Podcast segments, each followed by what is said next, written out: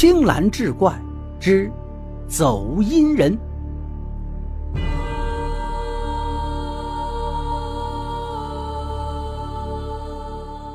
话说这世间三百六十行，有上九流，也有下九流，但这些都是做凡间买卖。除此之外呢，还有旁门三十六，左道三十六。当然，这种说法并不统一。旁门左道之数有多少，无法统计。不过有人说，旁门左道也应该包含在世间三百六十行当中。也有人说，旁门左道应该立传另说。但是古往今来，残存典籍并没有详细分说其中区别，而且不同典籍分歧很大，所以很难界定。曾有云：“三百六十行中人，尽有狼心狗肺、狠似强盗之人。”这里说的不仅仅是人心狠毒，也暗指三百六十行当中包含旁门左道。古时有左为吉的说法，先秦典籍中有相关例证，如农业的封建有“岁星出左有年，出右无年”的说法。岁星即是木星，象征着丰收之年，所以在古时候，“左”这个字儿并不代表着什么坏事。旁门左道之说，大多是随着时代的变化而变化的。现代的我们很难分清旁门左道中的行业在历来的年代中是好还是坏，这个需要亲历者切身作答。而今天我们要讲的走阴人，在古时就属于旁门左道。延续至今，有些地方仍有存在。今天就讲讲他们的故事。走阴人有个别称，叫做走阴婆。听名字，大家都能猜出来，走阴之人多是女性，且体质特殊。那么，究竟什么叫做走阴呢？简单来说，可以理解为请鬼魂上身。阳间的人思念已故之人，便可去找走阴婆帮忙。把已故之人带上来，听起来跟问米差不多，但其实两者之间还是有区别的。问米是用秘术把已故之人召唤上来，但走阴不一样，走阴需要人亲自走一趟阴间的路，把已故之人带上来，而能走阴间路的人非特殊体质不可，所以这方面也限制了走阴一脉的发展。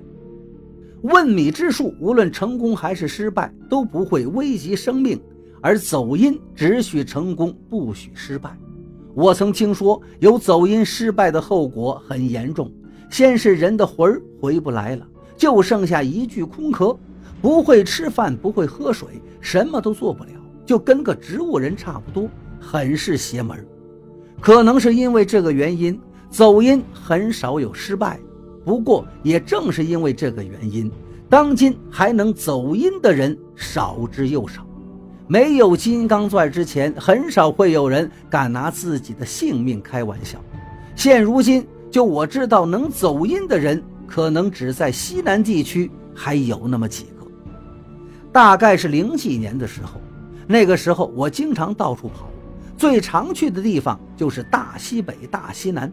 好多朋友都是在这两个地方认识的。在西南那会儿，我就借住在一个朋友家。那段时间，他们村里发生了这么一件事村里有个女的叫莲花，别看名字素雅，她在村里可是出了名的脾气坏、不讲理。结婚之后更是变本加厉，对婆婆百般的看不惯，几乎是三天一小吵，五天一大吵，男人也不敢劝和。一到媳妇儿跟他老娘吵架，他就躲到屋里不出去。村里没有一个人不笑话他。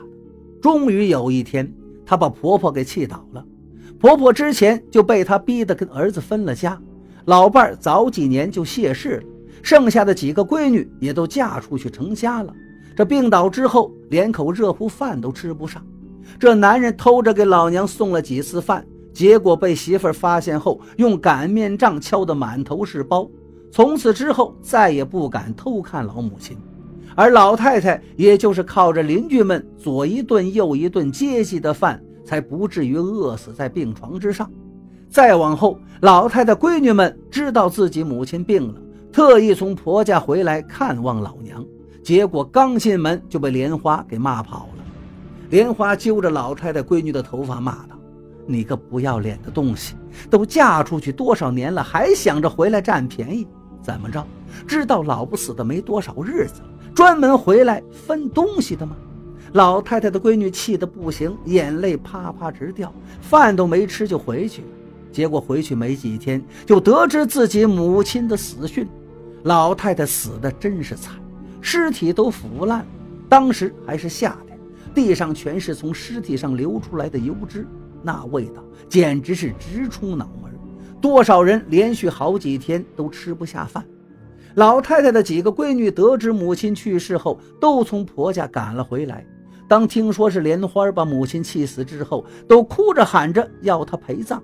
这莲花呢，也自知理亏，没了往日嚣张的气焰，躲在房里不出来。一直到老太太出殡那天，她也没出来看一眼。可就在老太太下葬后的当天晚上，莲花做了一个梦，梦里看到老太太踩着一股烟从天上回来。一开始，这莲花还没反应过来，不知道自己是在梦里。他进了屋，看到老太太背对自己坐着，他就骂骂咧咧：“我说你个老东西，都几点了还不做饭，等着我做给你吃吗？”老太太没理他，依然镇定自若地坐着。莲花一下子就被激怒了。刚想上前叫骂，结果突然听到老太太的脖子咔咔直响，接着那脖子扭成麻花状，直接把脸转了过来。莲花吓了一跳，只见老太太伸着双手就过来掐她的脖子，老太太手指甲闪着青光，就跟尖刀一样，眼看着指甲就要戳透她的脖子。就在这时，她被身边的男人给叫醒了。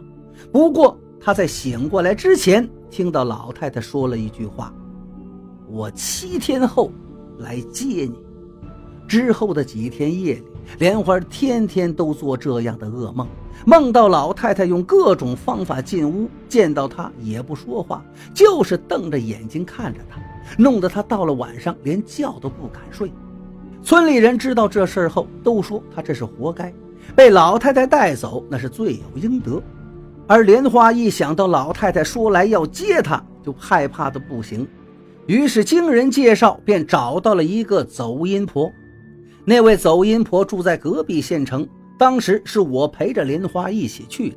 其实莲花的死活我并不关心，但是没办法，那个时候莲花怀孕了，真要出了什么事孩子也活不成。而我作为门道里的人，是最适合陪着莲花去的。用村里人的话说。我去了，好跟那个走阴婆打交道。我们去到之后已经很晚了，当时还没有路灯。走阴婆住的地方比较偏僻，很不好找。最后经人指点，告诉我们走阴婆就住在前面一座小石桥旁边。找了好久，莲花才喊着说看到石桥了。走到石桥的时候，我突然吓了一跳，因为那座石桥前面有桶石碑，石碑上写个三个大字。孟婆桥。